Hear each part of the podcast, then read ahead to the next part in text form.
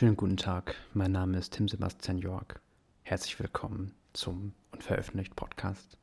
Viel Spaß.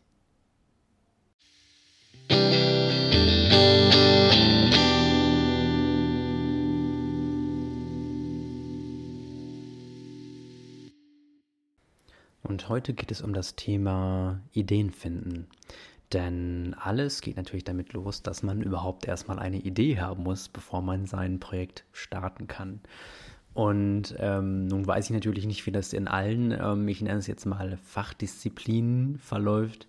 Ähm, ich weiß aber, dass es bei allen Sachen so ist, die ich mache, ähm, ja, dass es eben mit quasi spontanen Einfällen losgeht. Und in dieser Folge möchte ich ein bisschen darauf eingehen, wie man eigentlich darauf kommt ähm, oder vielmehr, wie man diese Ideen dann festhält und dann später umsetzen kann. Im Grunde genommen, ähm, wenn man ein Projekt hat, sagen wir jetzt einfach mal in diesem Fall, man möchte ein Buch schreiben zum Beispiel oder eine Geschichte, ähm, hat dieses Projekt mehrere Phasen. Das kann äh, jeder für sich natürlich anders aufbauen. Ähm, aber das hilft wirklich schon sehr, sich an gewisse Richtlinien zu halten. Ähm, zum Beispiel habe ich auch in der Vergangenheit versucht, wenn ich eine Idee hatte, die einfach dann quasi von vorne bis hinten aufzuschreiben, beziehungsweise das so on the go sozusagen zu machen.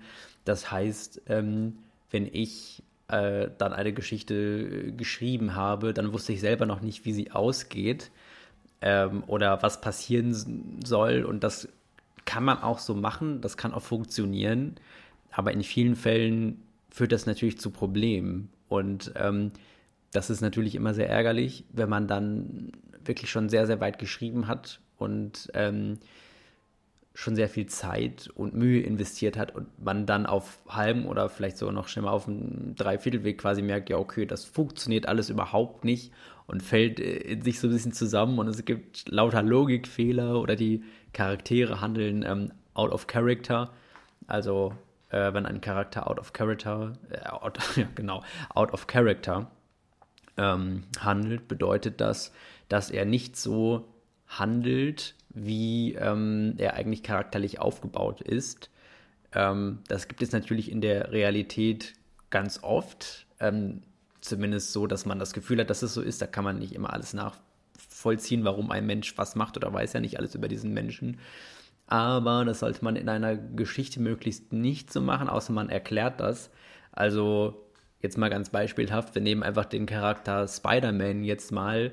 Ähm, wenn äh, ich jetzt zum Beispiel in der Geschichte Spider-Man einfach seine Freundin betrügen äh, lasse oder andere ähm, unmoralische Handlungen vollziehen lasse, vor allem ohne das zu erklären, dann würde der Leser oder die Leserin sagen, mm, ja, okay, das ist jetzt irgendwie sehr komisch oder schlecht geschrieben, weil das würde ja Spider-Man eigentlich nicht machen. Und das heißt jetzt nicht, dass man nicht gewisse Charaktere auch entgegen ihrer moralischen Wertvorstellungen zum Beispiel handeln lassen kann. Nur da muss man es irgendwie erklären oder auch betonen, okay, das ist jetzt eigentlich nicht normal für diesen Charakter.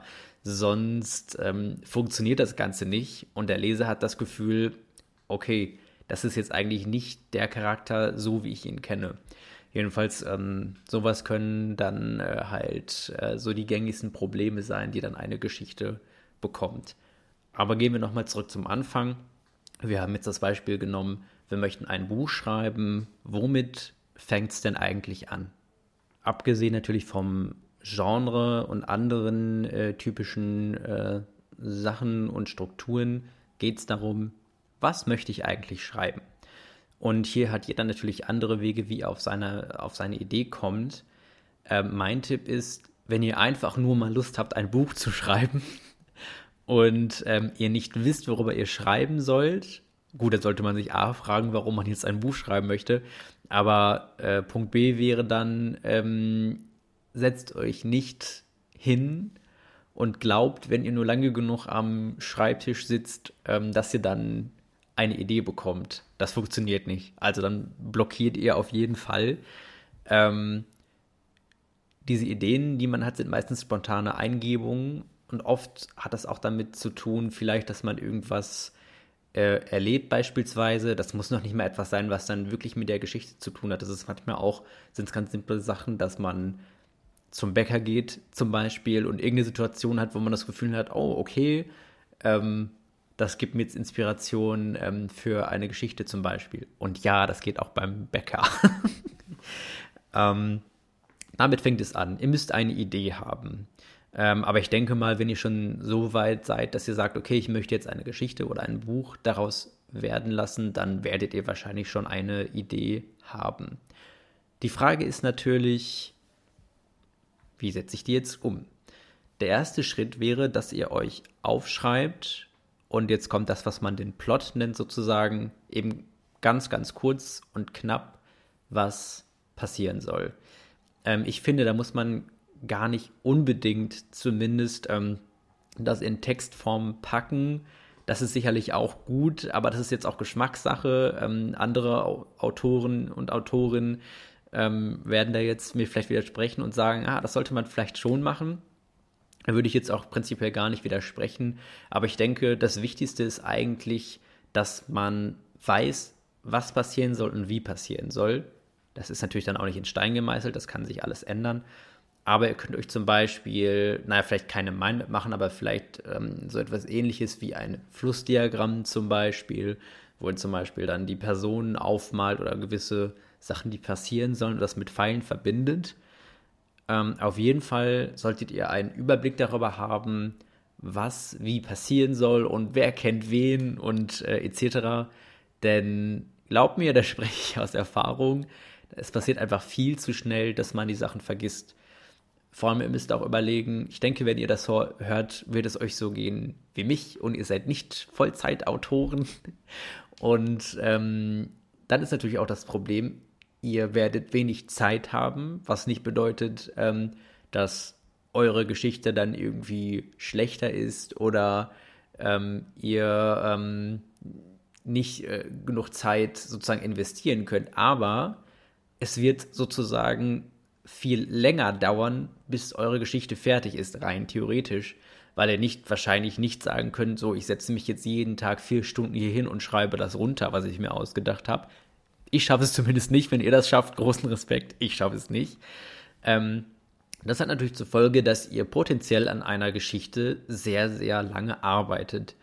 Ähm, und wenn diese Geschichte oder wenn es eben dann äh, in Buchlänge oder in Buchform äh, sein wird, so lang ist, dann wisst ihr irgendwann nicht mehr im Detail, was ihr geschrieben habt. Und ich weiß, man redet sich ein, doch, ich weiß das und ich kenne meine Geschichte auswendig, aber ihr glaubt gar nicht, wie viel man vergessen kann. Und das ist natürlich fatal und das hindert einen natürlich auch gleichzeitig dann am weiteren Prozess des Weiterschreibens. Ähm, aber gut, soweit sind wir doch nicht. Wir haben jetzt erstmal gesagt, okay, wir plotten sozusagen unser Buch. Und ich würde sogar so weit gehen, man kann natürlich einige Stellen offen lassen. Und ja, natürlich ist der Plot nicht in Stein gemeißelt, aber plottet auf jeden Fall wirklich, wirklich eure Geschichte. Ich kann es wirklich nur empfehlen. Also es wird sicherlich Leute da draußen geben, die können sagen, nee, ich kann das Buch ohne jegliche Vorbereitung, ohne alles von vorne bis hinten schreiben. Also wenn es jetzt um Roman handelt. Ähm, das kann sicherlich sein, aber das ist eher die Ausnahme und man muss es sich natürlich auch nicht schwerer machen, als es ist im Endeffekt. Das heißt, ähm, ihr habt diese Idee, ihr schreibt den Plot und ähm, dann kommt eigentlich auch schon der nächste Schritt. Der nächste Schritt ist, im Grunde genommen ganz einfach. Ihr schreibt euren ersten Entwurf. Klingt aber einfacher, als es ist. Denn ihr habt zwar jetzt euren Plot, müsst es aber alles niederschreiben. Und ich finde gerade, wenn man anfängt, ist es relativ schwer, denn man muss sich natürlich das, die Geschichte erstmal trotzdem noch so ein bisschen erarbeiten. In was für einem Stil erzählt ihr die Geschichte? Wollt ihr die aus der Ich-Perspektive oder aus der Er-Perspektive äh, erzählen? also oder aus der ersten oder dritten Person, klingt ein bisschen schöner gesagt, etc. Ähm, das sind natürlich alles Entscheidungen, die man treffen muss. Und ich habe die zum Beispiel bei meinem letzten Buch zwischendurch umgeworfen und da habe ich genau diese Fehler gemacht, das nicht alles genau zu planen Und ähm, ja, dementsprechend habe ich dann Jahre gebraucht für dieses im Endeffekt äh, Mini-Büchlein, was daraus entstanden ist, also was nicht veröffentlicht ist übrigens. Um, und ähm, das war jetzt in dem Sinne nicht schlimm, weil ich viel daraus gelernt habe. Aber im Nachhinein muss man halt sagen, das hätte halt so nicht sein müssen. Denn äh, ich hatte wirklich schon äh, zweimal das Buch, na, zumindest zur Hälfte sozusagen, eigentlich geschrieben. Und habe dann aber zweimal gemerkt, nee, so funktioniert das nicht. Und ja, dann ähm, denkt man sich, okay, und fasst irgendwann die Entscheidung, okay, ich schreibe das nochmal komplett neu. Ja, war auf jeden Fall eine interessante Erfahrung und für die nächsten Male weiß ich eben, gute Vorbereitung ist schon nicht schlecht. Aber wie erarbeitet ihr eigentlich den ersten Entwurf? Also, ihr müsst eure Geschichte natürlich nicht chronologisch schreiben. Ich würde es aber für den Anfang schon empfehlen, denn sonst kann es auch zu verwirrend werden und dann lässt man doch irgendwelche Sachen aus, etc. Ähm, sucht euch einfach euer Lieblingsschreibprogramm, vielleicht sogar auch eins, mit dem ihr euch gut auskennt. Da müsst ihr euch nicht da noch extra einarbeiten, falls ihr da nicht so affin seid. Ähm, und dann kann es eigentlich auch schon losgehen. Und da ist das Wichtigste, der erste Entwurf sollte nur für euch selber sein. Das heißt, äh, ist natürlich auch nur eine Empfehlung, aber ich würde zu dem Zeitpunkt die Geschichte oder das Buch noch niemandem zeigen, denn das gehört dann erstmal nur euch und ihr schreibt das auch nur für euch. Und das ist nicht mal so sehr jetzt ähm, so gemeint, dass ich jetzt sage, ähm, dass man da irgendwas für sich selbst tut. Das sicherlich auch. Aber da geht es vor allem darum, ich schreibe das für euch in dem Sinne, das muss zu diesem Zeitpunkt noch niemand anders verstehen können. So, was meine ich jetzt damit? Ich meine damit, diese Geschichte ist zu dem Zeitpunkt oder muss zu dem Zeitpunkt noch nicht für andere lesbar sein. Das heißt, äh, ihr werdet auf jeden Fall, also unbewusst, auch irgendwelche Sachen reinschreiben, die vielleicht noch gar nicht so nachzuvollziehen sind für den Leser und die Leserin. Und das ist beim ersten, Vers äh, ersten Versuch, beim ersten Entwurf aber normal. Und das ist vielleicht auch ganz gut. Denn wenn ihr versucht, den ersten Entwurf schon perfekt zu schreiben, dann haltet ihr euch nur eigentlich davon ab, wirklich produktiv zu arbeiten. Manche sagen äh, sogar, ähm, dass man sich ein, sozusagen einbilden soll, man würde jetzt extra schlecht schreiben, damit man sich selber den Druck so ein bisschen rausnimmt und damit man überhaupt schreibt. Denn, und darauf wollte ich eigentlich hinaus, mit irgendwas, was man geschrieben hat, selbst wenn es wirklich schlecht ist, sei es jetzt einen schlechten Stil hat oder na gut, wenn die Story schlecht ist, ist nochmal ein anderer Punkt, dann sollte man das natürlich nochmal ändern. Äh, oder also von Grund auf ändern. Aber ähm, damit kann man arbeiten. Aber man kann nicht mit einer leeren Seite Blatt Papier arbeiten. So, dann hat man halt nichts gemacht. Also außer vielleicht darüber gesessen und gegrübelt. Deswegen das Wichtigste ist einfach machen und einfach aufschreiben. Ansonsten ist eigentlich zum ersten Entwurf nicht viel zu sagen. Ähm, wenn ihr das möchtet, könnt ihr schon vorher euch, das kann man im Internet sehr, sehr gut äh, nachschlagen, äh, auch schon angucken, wie kann ich denn äh, mir eine Standardmanuskriptseite formatieren, falls man sowas möchte. Ich finde das jetzt, muss ich sagen, nicht so wichtig, aber manche finden das ganz toll und das sind meistens die Leute, die auch direkt so an Veröffentlichungen äh, denken vielleicht oder vielleicht mag man es einfach nur, dass es dann professioneller aussieht. Ähm, ja, kann man auf jeden Fall machen, wenn man das möchte, wenn einem das hilft. Ansonsten habt ihr die Strukturierung, wenn es gut läuft, schon in eurem Plot gemacht. Das heißt, ihr wisst dann eigentlich im besten Fall auch sogar, wie viele Kapitel äh, werde ich jetzt haben, wie viele Seiten ihr jetzt im Endeffekt habt, werdet ihr vielleicht nicht wissen, aber vielleicht könnt ihr sogar eine ungefähre Länge abschätzen. Ihr habt vielleicht schon ein ganz gutes Ge äh, Gefühl für die einzelnen Kapitel. Und dieser Schritt wird natürlich erstmal einige Zeit dauern. Kann auch gut sein, dass der ein bisschen nervenaufreibend wird. Schön wird er sicherlich auch sein, aber Schreiben ist auf jeden Fall Arbeit. Das muss man ganz klar so sagen. Es gibt auf jeden Fall noch härtere Arbeit, auf jeden Fall. Werden jetzt wahrscheinlich auch von äh, einige von euch den Einwand haben, gibt es definitiv. Nichtsdestotrotz ist Schreiben auf jeden Fall Arbeit. Also man sollte sich nicht die Illusion machen, dass ähm, jeder Moment beim Schreiben super schön ist und auf jeden Fall Spaß macht. Es ist, man kann es viel mehr vielleicht so sagen, man hat einfach sozusagen Spaß an dem, was man macht, aber es ist auch anstrengend. ähm, ja, aber es wäre auch eigentlich schade, wenn es das nicht wäre, denn sonst würde vielleicht jeder von uns jeden Tag zehn Bücher rausbringen, so ungefähr. Und ähm, dann wäre es auch vielleicht ein bisschen langweilig, wenn äh, das so leicht zu erreichen wäre. Okay, wir nehmen jetzt an, ihr habt euren ersten Entwurf fertig geschrieben, ihr habt vielleicht sogar schon ein dickes, fettes Ende unter eure Geschichte oder Buch gepackt. Und ähm, wir nehmen jetzt mal an, dass das Buch keine Fortsetzung, Fortsetzung haben soll, zumindest dass keine geplant ist. Ähm, sonst würden natürlich noch andere Schritte folgen, aber wir nehmen jetzt mal an, dass dann wirklich diese Geschichte definitiv beendet ist. Dann ist die Frage, was passiert als nächstes? Als nächstes lasst ihr das Buch vielleicht erstmal ein paar Tage oder auch eine Woche liegen. Und dann kommt die nächste Phase und zwar geht ihr in die erste Überarbeitung.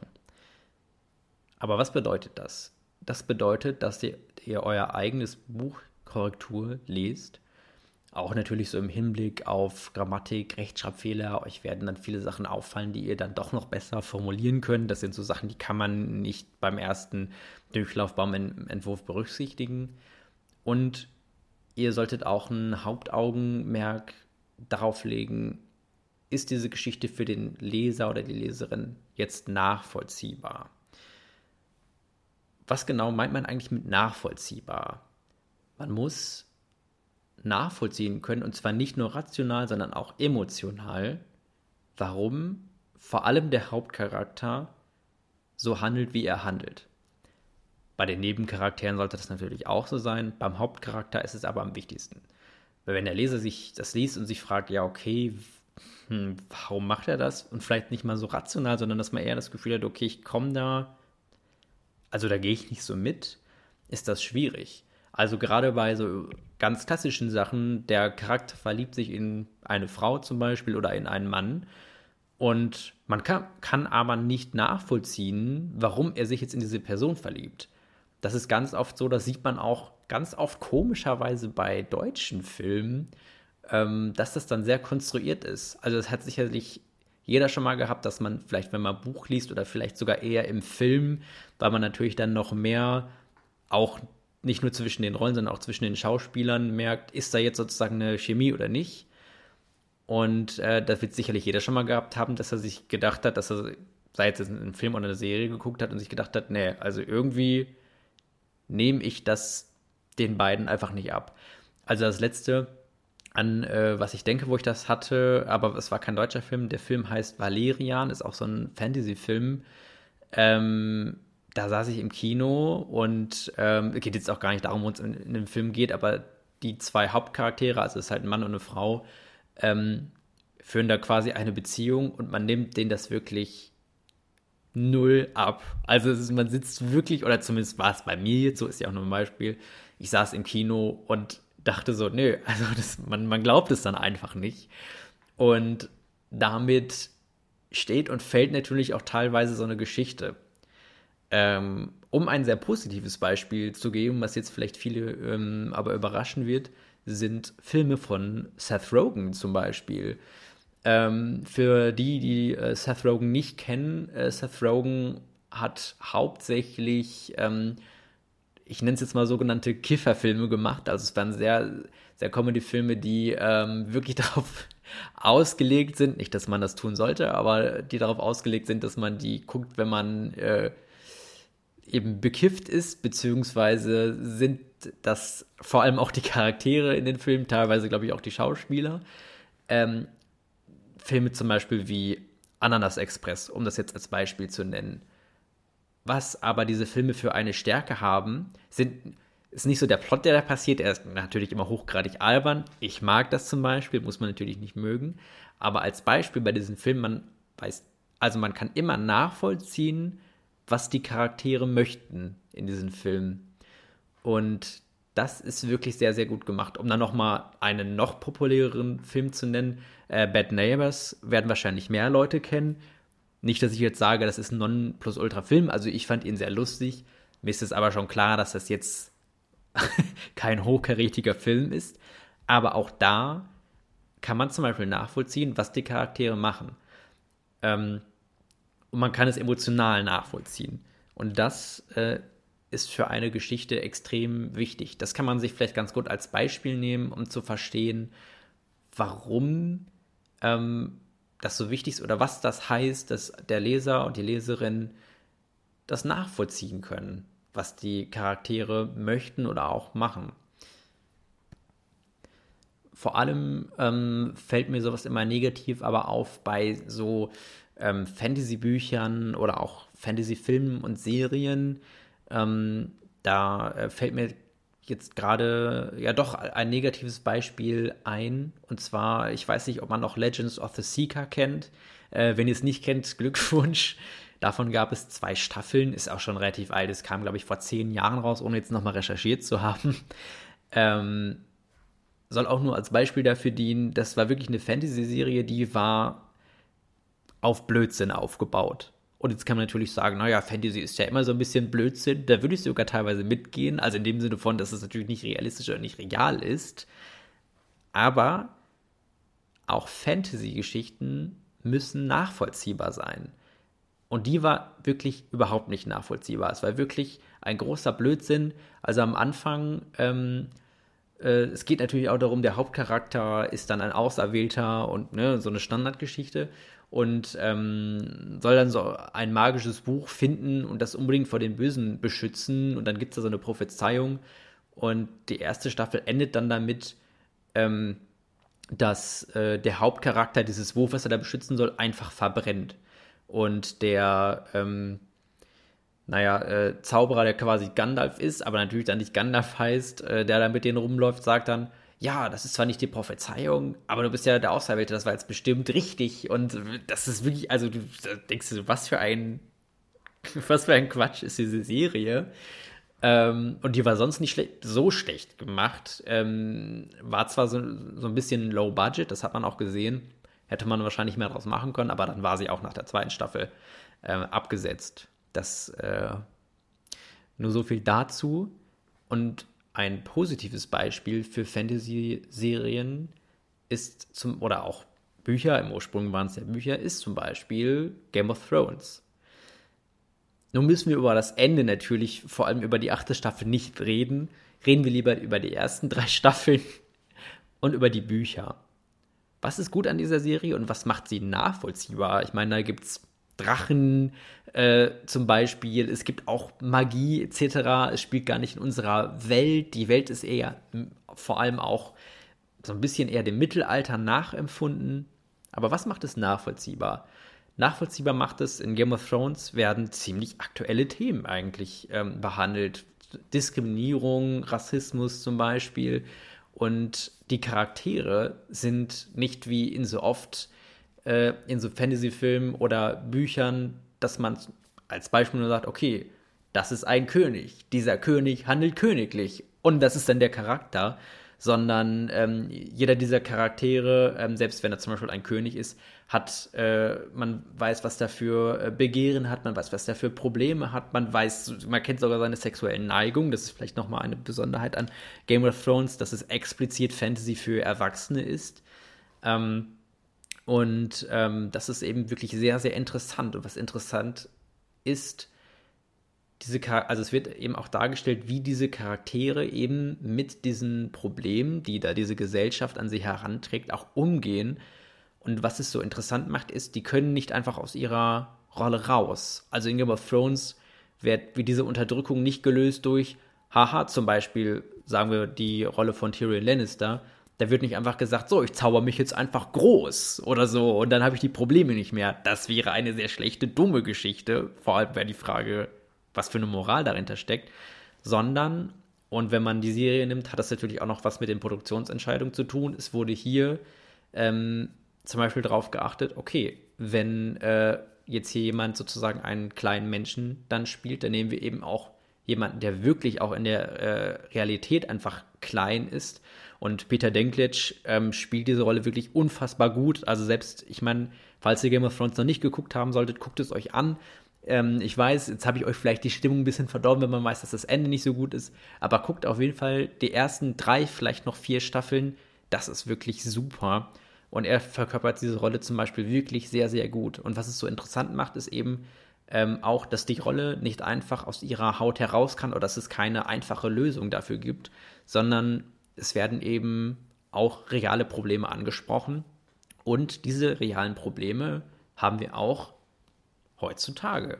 Denn jetzt kann man vielleicht argumentieren, vor 30, 40 Jahren wurden ja noch viel mehr Leute unterdrückt etc. Oder in allen anderen Teilen der Welt ist es sehr schlimmer. Das kann man natürlich alles sagen vielleicht, aber wenn man so ein bisschen die Nachrichten verfolgt und auch so ein bisschen einfach mal in seinem eigenen Umfeld guckt, ist Rassismus und Diskriminierung weiterhin, leider muss man sagen, sehr, sehr schlimm und präsent. Und ähm, das sind eben Themen, die uns heute auch betreffen und die nicht einfach zu lösen sind, einfach weil es zu viele Leute gibt, die das leider gut finden, andere Leute äh, zu unterdrücken und zu diskriminieren. Und da ist eben die Frage, wie lösen wir das eigentlich und wie bauen wir so einen gesellschaftlichen Diskurs auf? Und sowas kann auch eine Fantasy-Geschichte aufgreifen. Jetzt kann man natürlich argumentieren und sagen, das muss sie ja aber gar nicht, etc. Ähm, und nicht jede Geschichte muss unbedingt total sozialkritisch sein. Also, das ist auch klar.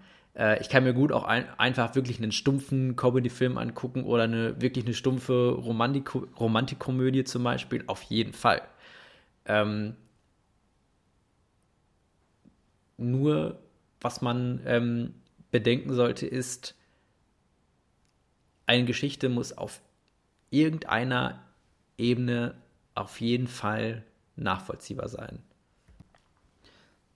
Gut, ihr habt jetzt darauf geachtet, dass äh, eure Version, äh, quasi euer Entwurf jetzt überarbeitet ist. Ihr habt also die erste Überarbeitung gemacht, ihr habt auf Rechtschreibung und Grammatik nochmal geachtet, ihr habt darauf geachtet, dass eure Charaktere nachvollziehbar sind. Manche Sachen vielleicht nochmal umgeschrieben, vielleicht sogar noch ein paar Szenen verschoben. Jetzt ist die Frage, was macht ihr denn jetzt? Jetzt ist es an der Zeit, euch Testleser zu suchen. Ähm, für den Anfang kann man vielleicht bis zu sieben Leute nehmen, wenn man das möchte. Ich würde mindestens drei Leute nehmen. Das Wichtigste ist aber eigentlich, dass ihr eine ungerade Zahl an Leuten nehmt. Denn abgesehen von der weiterführenden inhaltlichen Kritik werden Leute euch auch ein Gesamtfazit geben, ob sie das Buch eher gut oder eher schlecht fanden. Und um da sozusagen na, so ein bisschen eine für euch realistische Einschätzung bekommen, finde ich es dann immer gut, wenn man eine ungerade Zahl an Leuten hat, die das lesen. Denn das Blödeste wäre, ja, sagen wir, ihr gebt es vier Personen und zwei sagen euch, es ist voll gut und die zwei anderen sagen, es ist voll schlecht. Dann seid ihr eigentlich genauso schlau wie vorher. Aber ihr wollt ja wissen, was ihr ändern könnt. Auf jeden Fall, wie gesagt, nehmt euch mindestens drei Personen und am besten eine ungerade Zahl. Jetzt ist die Frage, was möchtet ihr von so einem oder was erwartet ihr von so einem Feedback eigentlich? Ähm, manche werden das ein bisschen allgemeiner halten, was auch okay ist, aber wenn ihr Glück habt, ist mindestens eine Person dabei, vielleicht auch mehr ähm, dabei, die euch sogar Anmerkungen ähm, machen und Stellen markieren, die sie ändern würden, zum Beispiel. Und das ist natürlich Gold wert, denn also einmal ist es ja natürlich schon super nett, dass die, diese Leute sich die Zeit dafür nehmen, das zu machen. Und ähm, das ist natürlich wirklich einfach für euch Gold wert. Denn habt ihr wirklich eins zu eins, okay, was hat sich der Leser oder die Leserin an entsprechenden Stellen gedacht? Und ihr könnt dann für euch natürlich entscheiden, ändert ihr das, wie ändert ihr das? In den meisten Fällen würde ich euch sagen, ändert es auf jeden Fall. Und ähm, schon wird eure Geschichte dadurch nochmal runter.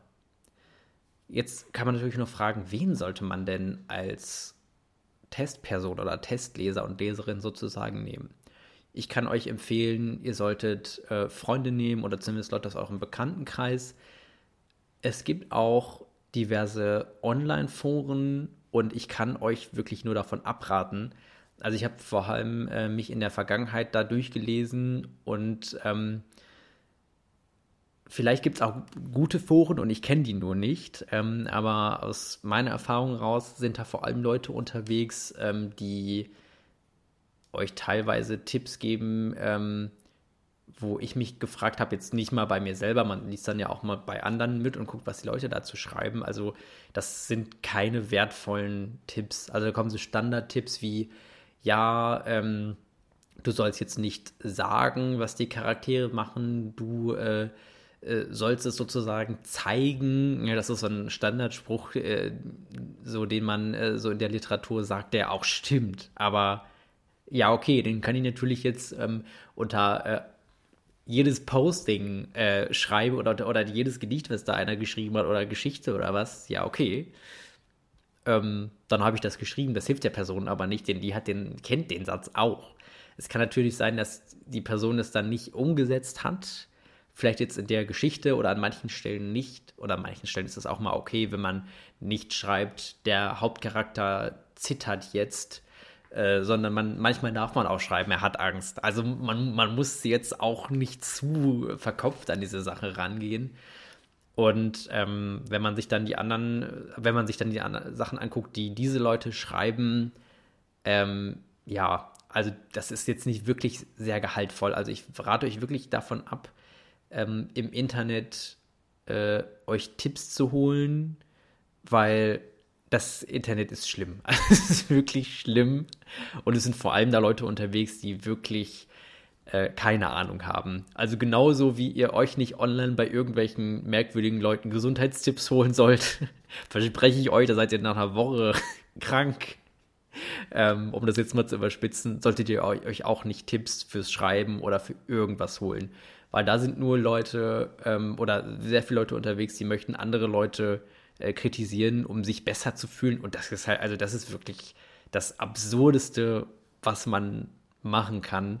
Man sieht es ja auch, also wenn ihr jetzt vielleicht nicht nachvollziehen könnt, was ich meine, dann lest zum Beispiel mal YouTube-Kommentare, dann wisst ihr genau, was ich meine. Also es ist wirklich, das ist dann auch nicht mehr rational und dann wird es auch sehr komisch. Also mein Tipp ist wirklich, bleibt in eurem persönlichen Umfeld und ähm, ja, das kann ich euch wirklich nur äh, ans Herz legen, sonst werdet ihr nicht glücklich mit euren Geschichten. Und was ganz wichtig ist, ähm, warum das sowieso sinnvoll ist, eure, eure Geschichte, gerade wenn es dann ein sozusagen in Anführungsstrichen fertiges Buch ist, ähm, euren Freunden direkt äh, zu zeigen, zu den Leuten das direkt zu geben. Wenn ihr das nämlich online veröffentlicht, und quasi schon mal gratis veröffentlicht habt, wird das kein Verlag mehr nehmen, natürlich, weil warum sollten die was kommerziell vertreiben, was, ist, was sich die Leute schon irgendwo öffentlich runtergeladen haben? Gut, nun gehen wir dann davon aus, dass ihr dann euren, äh, das oder sozusagen die, das Feedback von euren Lesern und Leserinnen bekommen habt. Der nächste Schritt ist dann natürlich, ist, denke ich mal, ganz logisch, das äh, Buch noch einmal zu überarbeiten mit äh, diesem Feedback im Hintergrund. Und rein theoretisch, wenn ihr das dann gemacht habt, was nochmal einige Zeit dauern wird, ist euer Buch fertig. Die Frage ist, was kommt als nächstes? Entweder sagt ihr, okay, das war jetzt eine schöne Erfahrung und dann kommt es in die Schublade oder ihr könnt natürlich äh, versuchen, das Buch zu veröffentlichen. Ähm, da gibt es mehrere Wege.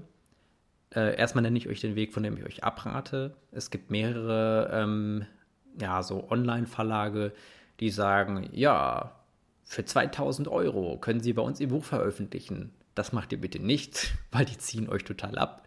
Ihr, also einmal ist es absurd, dass ihr was dafür bezahlen müsst, dass euer Buch veröffentlicht wird. Das wäre genauso, als würdet ihr ähm, euch äh, auf einen äh, Job bewerben und müsstet, müsst Geld dafür bezahlen, dass ihr dann da arbeiten dürft in der Firma. Das ist irgendwie nicht so sinnvoll. Ähm, und euer Buch wird dann zwar in dem Sinne schon gedruckt in einer geringen Stückzahl, aber da wird kein Marketing gemacht und nichts. Meistens ist es so, wenn ihr einmal bei so einem Verlag wart, nehmt euch auch kein renommierter Verlag mehr, weil die mit solchen Autoren und Autorinnen nicht zusammenarbeiten wollen. Deswegen solltet ihr das auf jeden Fall lassen. Ähm, was ihr da aber auf jeden Fall machen könnt, ist natürlich an renommierte Verlage. Ich glaube, da brauche ich keine nennen. Also ich glaube, die äh, kennt jeder soweit. Ähm, guckt ihr ins Verlagsprogramm und guckt, ähm, ob äh, euer Buch zu diesem Verlag passt sozusagen. Und dann ähm, verlangen die verschiedene Sachen. Manche möchten ein Exposé haben, manche möchten einen Auszug aus dem Manuskript, manche möchten auch das ganze Manuskript haben. Das sind aber die, das ist aber seltener.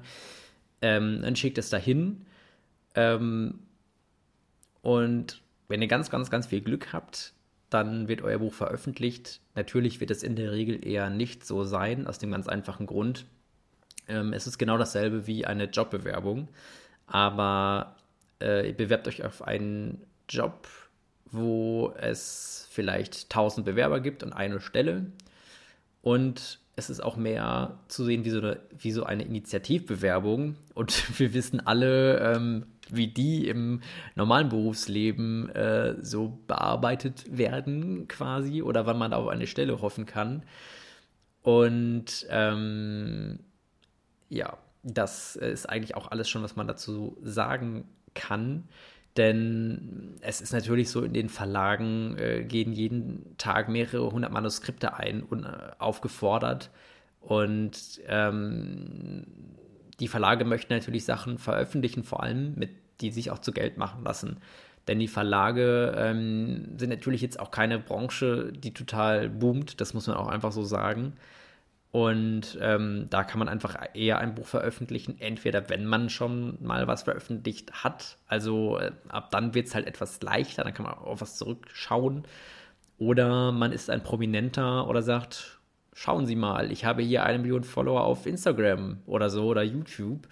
Ähm, dann bringt man sozusagen schon seine Zielgruppe mit und dann kann es auch gut sein, dass die einen veröffentlichen. Aber wenn man wirklich aus dem Nichts damit kommt, ist die Wahrscheinlichkeit nicht groß.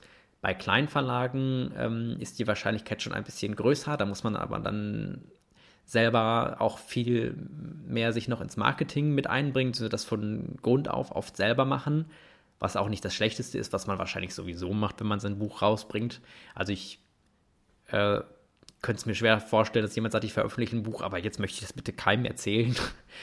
ähm, und ähm, was man natürlich auch machen kann, ist, da kann man sich auch darüber informieren, dass man das Buch gewissermaßen im Selbstverlag rausbringt.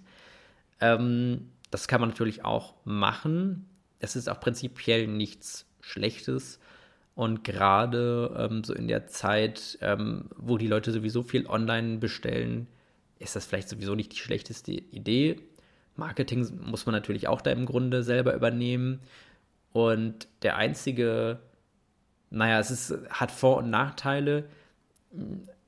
Und ja, diesen einen Punkt kann man eigentlich auf die Vor- und Nachteilsliste sozusagen schreiben. Ich meine, der Vorteil ist, okay, man muss dann mit keinem Verlag zusammenarbeiten. Das kann natürlich in dem Sinne ein Vorteil sein, dass man jetzt eben sagt, so, ich mache das jetzt alles komplett in Eigenregie und ähm, habe da gar nicht so etwas wie einen Chef sozusagen. Es ist aber auch gleichzeitig ein Nachteil, denn wenn so ein Lektor von einem Verlag zum Beispiel darüber liest, der sagt vielleicht dann auch nochmal, ja, ändern Sie bitte nochmal dies und das. Ähm, und das ist auch nicht unbedingt immer schlecht, was der Lektor oder die Lektorin äh, sagt. Ähm, das ist eigentlich ganz gut. Das fehlt einem dann. Und ähm, dann hat man natürlich so ein bisschen das Gefühl, okay, man hat dann sein eigenes Buch rausgebracht. Ähm, aber manchmal ist das dann doch noch ganz gut, wenn dann auch noch mal jemand Professionelles darüber guckt. Das kann eigentlich auch nicht schaden. Also es hat so seine Vor- und Nachteile. Ähm, ja, muss man auf jeden Fall sich selber überlegen. Aber auf jeden Fall sollte nicht nur der Gedanke hinterstehen, ich möchte das jetzt unbedingt veröffentlichen und was dann egal, äh, danach passiert, ist mir egal und ob das jemand kauft, ist mir auch egal oder so. Also mit so einer Einstellung kommt man da, glaube ich, nicht ganz so weit. Ähm, aber ich denke, ihr wisst, äh, was ich meine auf jeden Fall. Ja, jetzt haben wir das einmal grob, grob, umrissen, wie man am Beispiel des Buches von seiner Idee kommt, äh, rein theoretisch bis zur Veröffentlichung oder zumindest bis zur Fertigstellung des Buches. Und ihr solltet natürlich auch wissen, warum schreibe ich das eigentlich? Ähm, das wäre vielleicht auch nicht schlecht, das zu wissen, denn ähm, es gibt eben schon sehr, sehr viele Geschichten auf dieser Welt und wenn ihr da nicht einen Teil von euch reinpackt, das muss jetzt nichts autobiografisches sein, aber sollte schon irgendwas Besonderes sein, dann ähm, ist es vielleicht sonst schwer, sich dafür zu entscheiden, zu sagen, gut, dann lese ich jetzt dieses Buch sozusagen. Aber ich denke mal, eigentlich hat jeder irgendwas Besonderes. Man muss vielleicht diese besondere Seite nur finden und dann letztendlich genug Mut zu haben, zu sagen, okay, das schreibe ich jetzt so. Damit kommen wir auch zum nächsten Punkt direkt. Wie schreibe ich denn eigentlich? Was für einen Schreibstil habe ich denn eigentlich? Ähm, ich denke mal, die meisten eigentlich, die sich das jetzt anhören und sagen, ähm, ich möchte wirklich unbedingt ein Buch schreiben, die werden schon Geschichten geschrieben haben, die werden das wahrscheinlich schon als Kinder gemacht haben. Also zumindest war das bei mir so, ähm, dass ich ähm, mir immer irgendwelche Geschichten ausgedacht habe und mir es total Spaß gemacht hat. Das haben ja, auch, denke ich, auch sowieso total viele ähm, Kinder gemacht, hoffe ich auf jeden Fall. Ähm, und das heißt, wenn ihr euch jetzt sagt, ich möchte ein Buch schreiben, dann wird nicht das erste sein, was ihr schreibt. Das heißt, ihr habt vielleicht schon ein bisschen das Gefühl dafür, ähm, wie schreibe ich eigentlich so eine Geschichte auf, um das mal ganz kurz zu sagen. Ähm, was jetzt noch dazu kommt, ist, ihr wollt natürlich dann auch beim Schreiben so ein gewisses Roman-Feeling, sage ich jetzt einfach mal, äh, haben. Und viele schreiben dann in einem sehr, sehr merkwürdigen, forcierten Stil. Und das sollte man auf keinen Fall machen. Also die grobe Regel ist, schreibt bitte, wie ihr sprecht. Und ich weiß, ja, natürlich nicht eins zu eins, bitte ohne Füllwörter, ohne zu viel Umgangssprache, natürlich. Aber das ist wirklich ein ganz guter Rat, den man verinnerlichen kann. Denn ähm, das merkt man wirklich sofort. Also da muss man wirklich auch kein besonders ähm, äh, geübter Leser oder Leserin jetzt sein oder irgendwas, sondern wenn ihr nicht so schreibt, wie ähm, ihr, also wie ihr euch eigentlich ausdrückt normalerweise, man merkt das sofort, oder dafür muss man euch auch nicht kennen. Das klingt sofort total gekünstelt und da kann ich euch versprechen, dass kein Leser auch nur eine Seite zu Ende lesen wird, ähm, weil äh, das einfach nicht wirkt. Und meistens ist es dann auch so, dass man dann Begriffe benutzt, die man gar nicht selber richtig versteht und äh, die dann ganz falsch benutzt und das ist wirklich ganz grausig. Ähm, wer dafür Beispiele haben möchte, lest euch mal Online-Kommentare durch. Egal in welchem Portal, egal zu welchem Thema. Da wisst ihr, was ich meine. Also manche Leute schreiben das schon so, wie sie sprechen. Denen würde ich vielleicht sagen, äh, okay, da muss die Sprache nochmal komplett neu ge gelernt werden. Und damit meine ich jetzt Muttersprachler. Ja, und zwar biodeutsche Muttersprachler. Ich meine euch. Ähm, bevor das jetzt hier in eine falsche Richtung äh, geht oder so.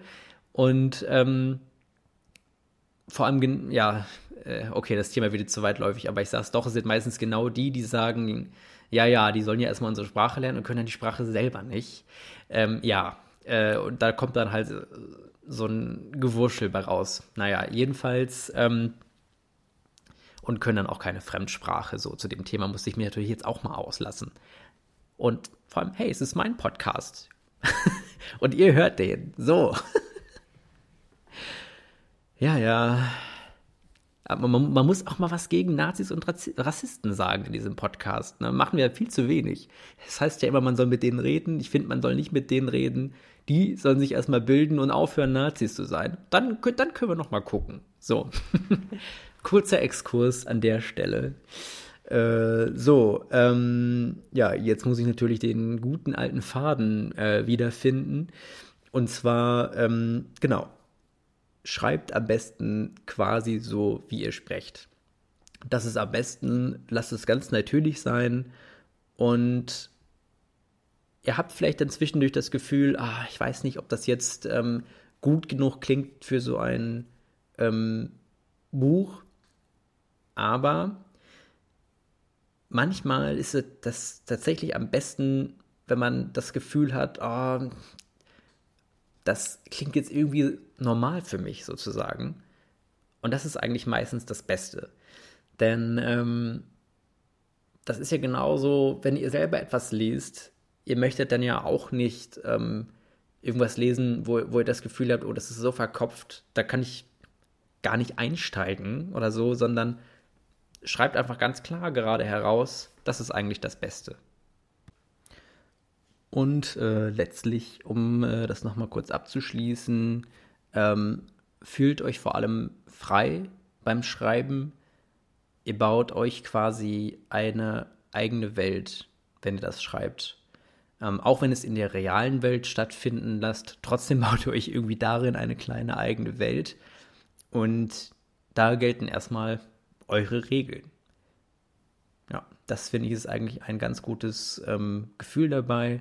Ähm, und habt auf jeden Fall keine Angst, irgendwas auszuprobieren, denn letztlich landet es erstmal, zumindest in der ersten Instanz, quasi nur bei euch. Und das ist eigentlich doch erstmal das Wichtigste. Ja, und äh, das war's auch schon wieder ähm, für diese Podcast-Folge. Ich hoffe, es hat euch äh, gefallen. Ihr konntet ein bisschen in euch gehen. Ähm, dabei habt meine kleinen Ausraster zwischendurch entweder genossen oder nicht. Ähm, ja, äh, gebt mir auf jeden Fall auch gerne Feedback äh, an der Stelle. Schreibt mir äh, auf Instagram an, an meinen Kanal That äh, Seems Okay äh, oder schreibt mir eine Mail an timjodo at gmail.com. Ja, das war's für heute, für diese Folge. Vielen, vielen Dank fürs Hören. Eine wunderschöne Zeit wünsche ich euch. Aber guck mal, ich werde schon richtiger Influencer. Ich kann das alles. Aber ich wünsche euch wirklich äh, eine schöne Zeit. Wirklich vielen, vielen Dank fürs Hören und bis zur nächsten Folge. Äh, ja, der Podcast kommt, äh, wie ihr wahrscheinlich merkt, jeden Donnerstag raus. Vielleicht sollte ich das doch mal dazu sagen, dass die Leute auch wissen, dass jeden Donnerstag eine Folge kommt. Äh, in dem Sinne, bis nächsten Donnerstag.